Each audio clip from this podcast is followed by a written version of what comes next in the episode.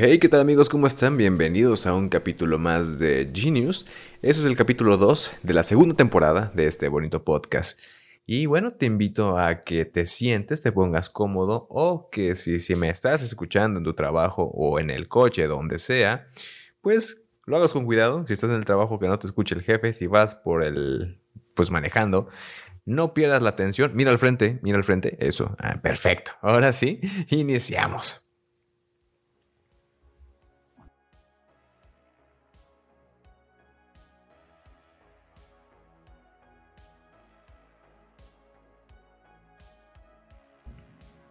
Cuando era niño tenía muchas mascotas y pues no me enorgullece decirlo, pero no las cuidaba muy bien. Yo siento que en parte era por la edad que tenía. Y es que tuve mi primera mascota creo que alrededor... No, espera, fue... Iba a decir de los cuatro años, pero no fue desde que nací. Era un perro llamado Punky y ya estaba viejito. Pero ya estaba grande, ya se sabía cuidar solo, en especial de mí mismo. Así que algunos de los animales, por ejemplo, que tuve fueron dos conejos, un pato, pollos, fue también un tejón y unos cuantos más. Creo que también tuve una tortuga. Sí, creo que una tortuga. Y gatos nunca tuve.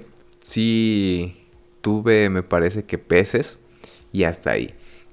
Y no tuve la buena suerte de pues saber cómo cuidarlos. Y entre ellos hubo unos cuantos que me llamaron mucho la atención de la manera en que los descuidé.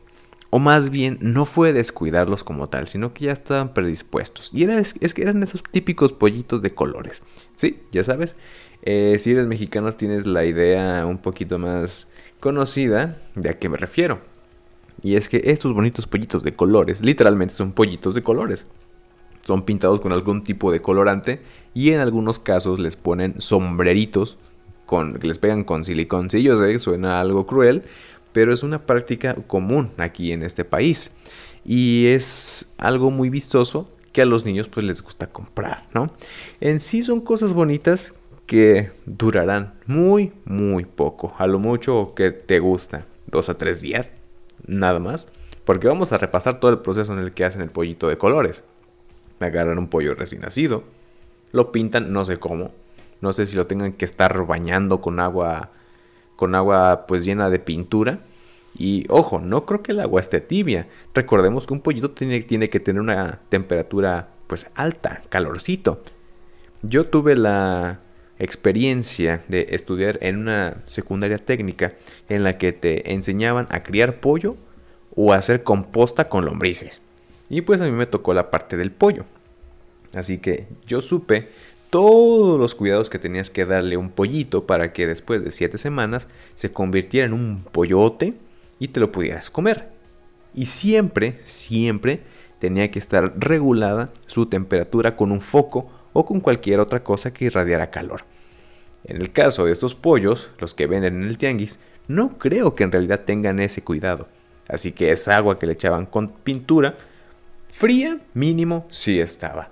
Y cuando llegaba con suerte ahí al, al tianguis, pues ahí les ponían, les pegaban su sombrerito, gorra lo que sea con silicón.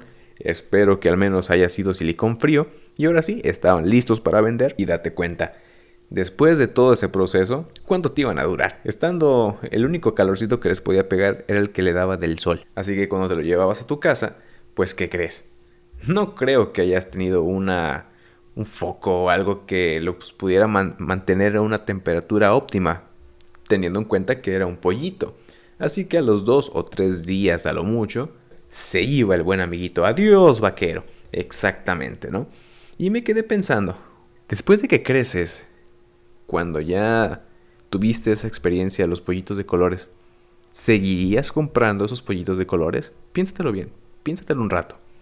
Yo sé que me vas a decir que no que es inhumano, que pobres pollos, que lo que quieras, pero no me refiero directamente, no me refiero a una manera literal de seguir comprando pollitos de colores, sino más bien el concepto.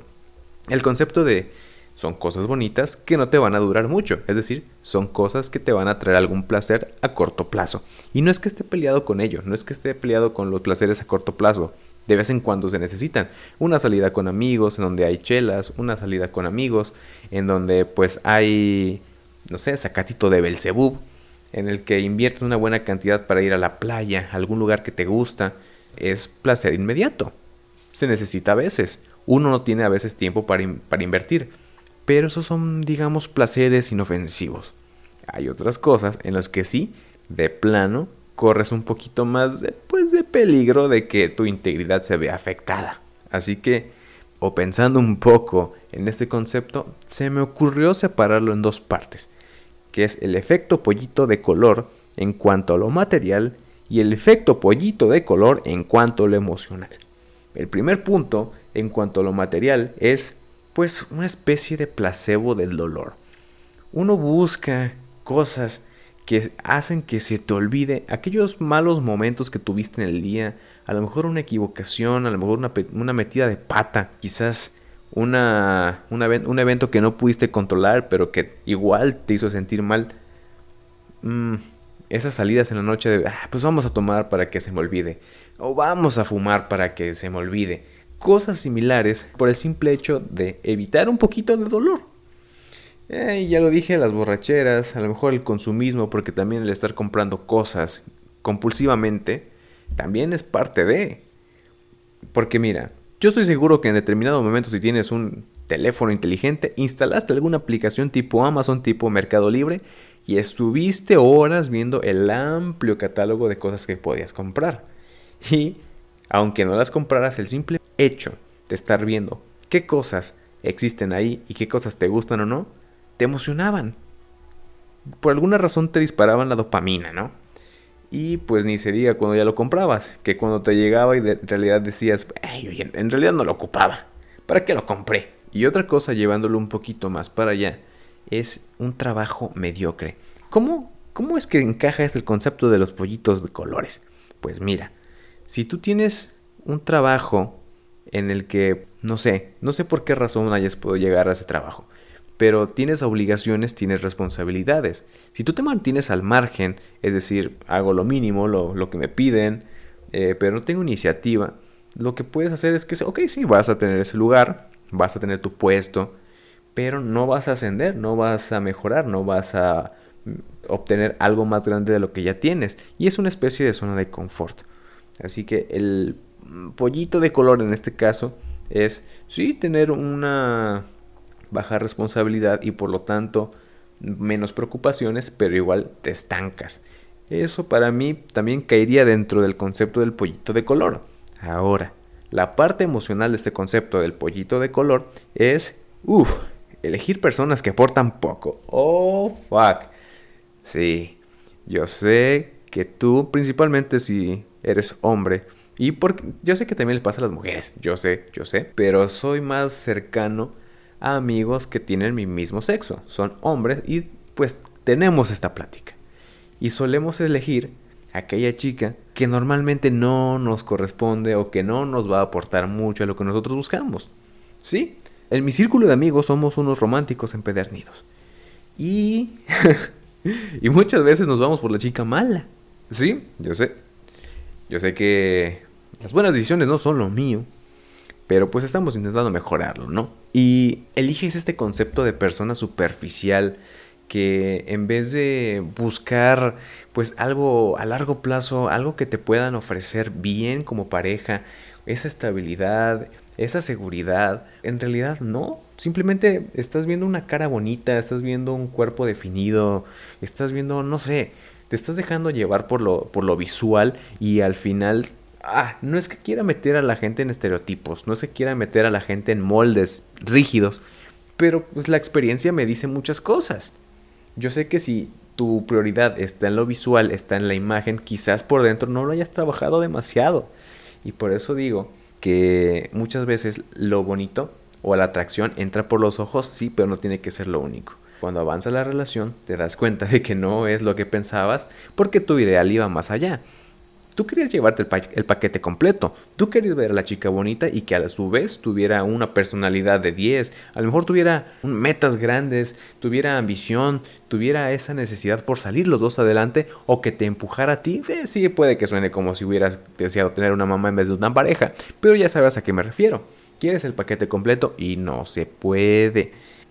Ahora, Cuando tienes el pollito, pues ya lo hablamos, ¿no? Cuando tú eliges buscar el pollito, pero aquí hay una pequeña variante en la que no tienes al pollito de color, sino tienes al pollito amarillo. Ese pollito amarillo que viene de una granja, está bien comido, tuvo un desarrollo pues óptimo, adecuado, es un pollito bonito y gordito, ¿no? Todo lo contrario al pollito de color. Pero ¿qué pasa? Cuando tienes ese pollito pues saludable, no hay nada que destaque. Es un pollito más. Volteo a la granja, volteo ahí con el montón y hay más pollos. No me llama la atención porque me ha de gustar. Y lo descuidas y el pollito se va. Simplemente se va a ir. ¿Por qué? No tiene esa fragilidad de un pollito de color que sabe y que se siente amenazado por el frío, por el, por el entorno y tiene la necesidad de estar contigo. Ese pollito se va a ir. Ese pollito va a crecer y se va a hacer panzón. Se va a hacer gordito, que a lo mejor termina en un caldo en unos años o en unos meses. Pues ya es otra historia. Pero al menos tiene esa facilidad para poder irse y ya no volver contigo. Y ahora sí, viene la parte dura. No sabes lo que tienes hasta que lo pierdes. La principal diferencia entre un pollito de color y un pollito amarillo es la complejidad. Cuando tú tienes un pollito amarillo, sabes que, como lo bien dije anteriormente, tienen diferentes pues formaciones. Si bien lo que tiene el pollito a futuro, pues es a futuro. A lo mejor lo que, lo que estás viendo ahorita solamente es un pollito más del montón pero sabes que llevándolo el camino correcto, se hará un pollo grande, fuerte, bonito y que haga un buen caldo. La cuestión es que no nos estamos acostumbrados a pues poder manejar este pollo amarillo. La diferencia está en que el potencial está a futuro. Pero ¿por qué se elige dejar a un lado al pollo amarillo? Porque tenemos más experiencia pues teniendo un pollito de color a que sea más fácil traer un pollito de color en vez de invertirle tiempo y esfuerzo a un amarillo.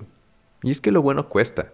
Va a ser complicado el hecho de pues poder hacer que un pollo de color crezca, deje la tinta que se le puso cuando era más pequeño, quitarle con cuidado el sombrerito y hacer que llegue a ser un pollo grande. Pero seamos realistas, ¿cuál es la probabilidad? La probabilidad es muy baja porque tienes que hacer demasiadas cosas y lo más pues saludable para ti también porque tampoco se trata de que vayas por la vida siendo un héroe de quien no quiere ser rescatado. Es que simplemente pues te acoples con aquellos que ya tienen algo para aportarte si es que tú también tienes algo que aportar. Y mi consejo en este caso sería, si tú conoces en algún momento a un pollito amarillo, esos que tienen potencial para hacer un pollito saludable, grande y gordito, no intentes el encajarlo en un lugar o en un molde de pollito de color. No tiene la misma forma y no tiene ni siquiera el mismo, el mismo potencial. Creo que es una muy buena idea el rifársela. El rifársela para ver qué puede salir de tener un pollo amarillo y en vez de eso haberte rendido. Porque a lo mejor creías que el paquete era demasiado grande. Porque a lo mejor creías que no lo ibas a hacer. Creo que es peor eso. Haberse negado a experimentar y aprender que haber seguido con la fácil. No sabes lo que tienes hasta que lo pierdes. Fíjense que estaba checando TikTok y pues sí, tengo cuenta de TikTok. Y entre muchas cosas que estuve viendo como trends y algunos videos graciosos y algunas mujeres moviendo acá cosas que siquiera existían, vi una cosa que me preocupó bastante. Ok, voy a tomar esto con calma. Resulta que me di cuenta que hay otros compañeros, hombres, haciendo algo poco ético. Resulta que ellos están compartiendo información que a nosotros el consejo nos está costando mantener a raya. Son consejos que, han, que se han mantenido en los, en, las, pues, en los anales de la historia de nosotros los hombres, pero por alguna razón han decidido sacarlas a la luz. No entiendo por qué. No entiendo la razón. No entiendo para qué lo hacen. O por qué inició. Solo sé que ahora estamos divididos. Así es, los hombres estamos divididos en dos. aquellos que buscamos mantener la rectitud, el orden de los secretos masculinos y aquellos que buscan el caos, buscan dar eh, a conocer nuestros más profundos secretos, nuestra esencia a todos. Eso no es bonito, eso no está genial. Por ejemplo, me di cuenta que hay un chico que de nombre Chedurena. Cheduena, no me interesa su nombre, es irrelevante, pero está sacando videos con esos tipos de datos. Y me di cuenta de esto porque soltó uno de los secretos de Estado más importantes para los hombres. Él se atrevió a decir frente a una cámara que cuando un hombre mete la mano al bolsillo, en realidad lo hace para despegarse los huevos de las piernas. ¿Pueden creerlo? ¿En serio? ¿Pueden creerlo? Yo no lo creo. Según él menciona que cuando hace mucho calor, un hombre, pues bueno, ahí la materia se dilata, se hace más grande, pues se aguada, es una manera de decirlo, se aguada y se pega la pierna y se siente pues incómodo, así que pues disimuladamente para no romper las normas sociales, el hombre mete la mano en el bolsillo para pues despegarse aquello, ¿no? de la pierna. Y en el peor de los casos no es pues el no, es el huevillo, es la, la, propia mazacuata que por alguna razón decide pues ponerse rígida y pues hay que acomodarlo. Esto es lo que dice él. En realidad esto no pasa. Los hombres somos pues seres controlados, seres que controlan, que primero está la mente y después está la materia.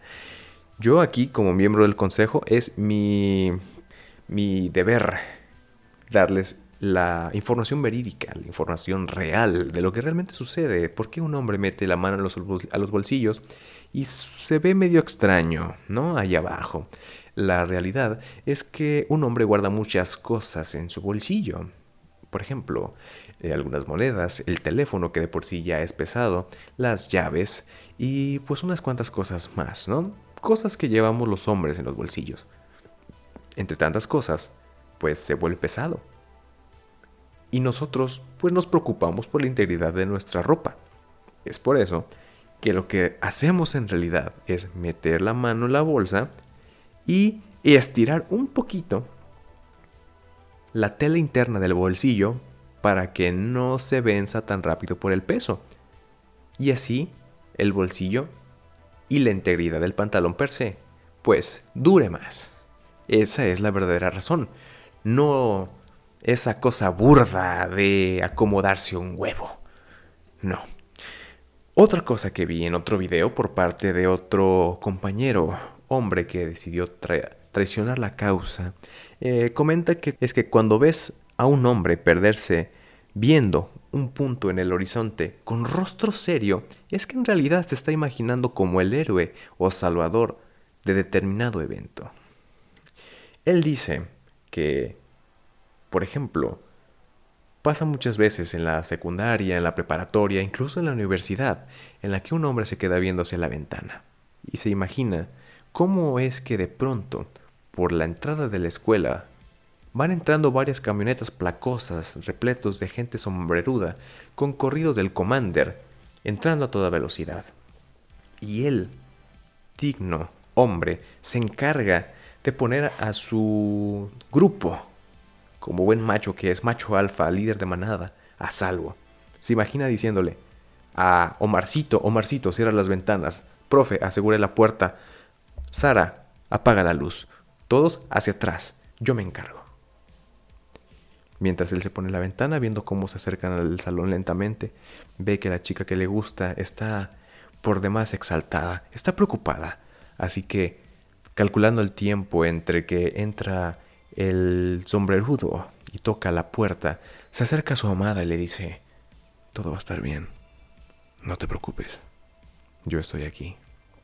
Antes de que te toquen esos malditos, tendrán que pasar por mi cadáver. Mientras la abraza, la acerca a su cuerpo y siente cómo los latidos de la chica golpean en su pecho como si fueran martillos que azotan la pared. para calmarla con un tibio beso y una mirada a sus ojos. Luego de eso se aleja de ella, se acerca a la ventana y aprovecha un descuido de uno de los sombrerudos que entra por la puerta rápidamente, lo somete, lo tira al suelo y con un cachazo lo deja knockout. Acto seguido, agarra el arma, comprueba que tenga balas y se pone a la ventana, bajando a cada uno de los sombrerudos con un solo disparo a la cabeza, volviéndose el héroe de su grupo. Pero en realidad esto no es así. Un hombre no tiene que decaer tanto a eso. Un hombre no es soñador, un hombre es realista, un hombre es práctico. Lo que en realidad hacemos los hombres cuando nos centramos en un punto fijo en el horizonte es que estamos repasando nuestras actividades diarias. Lo que buscamos es simplemente optimizar el tiempo, ver qué sí funciona, qué no funciona, para que nuestro día salga aún mejor, al 100%, porque el hombre así es. ¿Qué más? Hay otro video en el que revelan que cuando nos bañamos usamos el shampoo para hacernos peinados locos. Así es. Este tipo, este, por más que me duela decirlo, este compañero hombre, se atrevió a decir que un acto como el peinarse mientras te bañas, cosa que personalmente está mal, yo lo veo mal. ¿Por qué? Estás gastando más tiempo del necesario adentro de la regadera. ¿Y qué pasa si usas más tiempo del necesario de la regadera? Pues estás tirando agua. No estás procurando el ecosistema. No estás ayudando a que esa agua se preserve para alguien más que la puede necesitar. Que salve la sed de alguien, de un necesitado en otro lugar, en otro país, en otro estado. Lo que en realidad hacemos nosotros, aprovechando que ya estamos ahí y tenemos shampoo en el cabello, es una mini terapia. Así es. No jugamos a ser Super Saiyajin, no jugamos a ser Goku en fase 4 lo que hacemos es simplemente pues acomodar el cabello de cierta forma para estimular el cuero cabelludo y que la irrigación de sangre sea más óptima y a la larga pues tengamos un cabello más saludable. Esa es la razón. No es esa de jugar a que somos Saiyajines. No es esa de jugar a ser un personaje de anime con los pelos parados. No, no, no, no. Los hombres no hacemos eso. En otro video me enteré que hubo un compañero que reveló que cuando un hombre cambia las pilas a un aparato, imagina que está recargando un arma y hace ademanes extra por lo mismo. Yo aquí tengo que salir y decir, evidentemente, que no es así. Los hombres no hacemos eso. No hacemos esas faramayas. Nosotros nos comportamos. Somos seres refinados. Lo que en realidad hacemos no es jugar, es practicar. Así es, escuchaste bien, es practicar. Imagina que en algún momento tu hogar, tu patrimonio, tu familia se ve pues amenazada. Vamos a decir que también por algunos sombrerudos o por algún maleante que quiera entrar en tu casa a las deshoras de la noche aprovechando que tienes la guardia baja. Tú tienes que reaccionar. Y además tienes que tener, pues, un arma, vamos a decir, un arma, ¿sí? Vamos a desatanizar eso, de tener un arma en tu casa por tu seguridad. Tú no puedes tener un arma cargada todo el tiempo en tu casa, sabes que es peligroso. Puede entrar, a lo mejor si tienes niños, a lo mejor tu niño, a lo mejor el gato la puede detonar. No puedes tener un arma cargada todo el tiempo en tu casa. Así que, ¿qué haces? Pues la tienes descargada y cuando llegue el momento la recargas. Y llegado el momento, los segundos, ¿qué digo segundos? Las milésimas de segundo cuentan. Así que lo que hacemos los hombres es que en cada momento que tenemos la oportunidad, utilizamos este tipo de, pues, elementos, artefactos para practicar. Porque imagínate que todo el tiempo traemos un arma en la mano practicando a mí me parecería peligroso. Esa persona me, parece, me parecería peligrosa. Yo no confiaría en esa persona. Yo confiaría en alguien que trae un control de televisión en la mano y simplemente pues practica con él. Además, imagínate que estás practicando con tu arma a recargarla mientras estás viendo la televisión. Se sale un tiro. ¡Pum! Hunter se murió. Adiós perro. Adiós gato. Adiós, doña Teresa que vive al lado. No. Mejor practicamos en cada momento cuando tenemos la oportunidad. Ahora, por último, el último caso de un compañero que filtró de manera ruin uno de nuestros secretos. Y él dice, no le poníamos botellas de frutzi a las llantas de la bici para simular que teníamos una motocicleta. Se atrevió a decir que le poníamos botellas de frutzi a la llanta de la bici para simular que teníamos una motocicleta. Nada de eso. Nada de eso, señores. Señoritas, ¿no? ¿Cómo vamos nosotros a andar por la vida siendo unos niños, que es cuando más se ve esto? Niños jóvenes, fingiendo que tenemos una moto. Nuestros ideales están en otra cosa. Nuestra mente está pensando qué vamos a estudiar en la universidad, eligiendo desde los 10 años la carrera a la que le vamos a dedicar cada segundo de nuestra vida para salir adelante. No, lo que nosotros hacíamos realmente al poner un bote aplastado de frutzi entre la llanta y los metales de la bici son simplemente un dispositivo rústico para señalar el lugar por el que vamos transitando. Sabemos que no todos teníamos acceso a, ponerle una campanita o una corneta a nuestra bici. Era costoso. Teníamos que ingeniarlo de alguna manera. Así que poníamos un plástico aplastado en la llanta. Así que por donde quiera que fuéramos, ese vibrar de el frutzi aplastado señalaba nuestro camino. Señora Julia, voy a pasar, tenga cuidado, ¿no? Te lo evitabas y el simple le avisaba, se hacía un lado y tú continuabas tu camino. Hasta cierto punto hasta me parece caballeroso, de modales. Así que con eso terminamos esta puesta, esta revelación de la rebelión de algunos hombres que le han dado la espalda a su naturaleza, al consejo. Yo, desde ese momento, me voy a dedicar a que cuando tenga la oportunidad, así como labor social, voy a desmentir cada uno de esos secretos, que mejor digo calumnias, de algunos hombres. ¿Ok? Así que para más detalles, más iluminación, sigan este bonito podcast. Y con eso llegamos al final del podcast. Espero que te hayas pasado chido. Yo me la pasé genial. Hablamos un poquito de los pollitos de colores. Hablamos de algunos. Ah, algunas faramayas que unos hombres están inventando para desacreditar a otros hombres. Somos parte de lo mismo, compañero. Únete a la causa forma parte del consejo, no de la rebelión. Y bueno, gracias por escuchar. Espero que me acompañes la próxima semana aquí en Genius con otro bonito tema, con otras anécdotas, con otros, pues no sé, lo que me salga del... Hasta la próxima.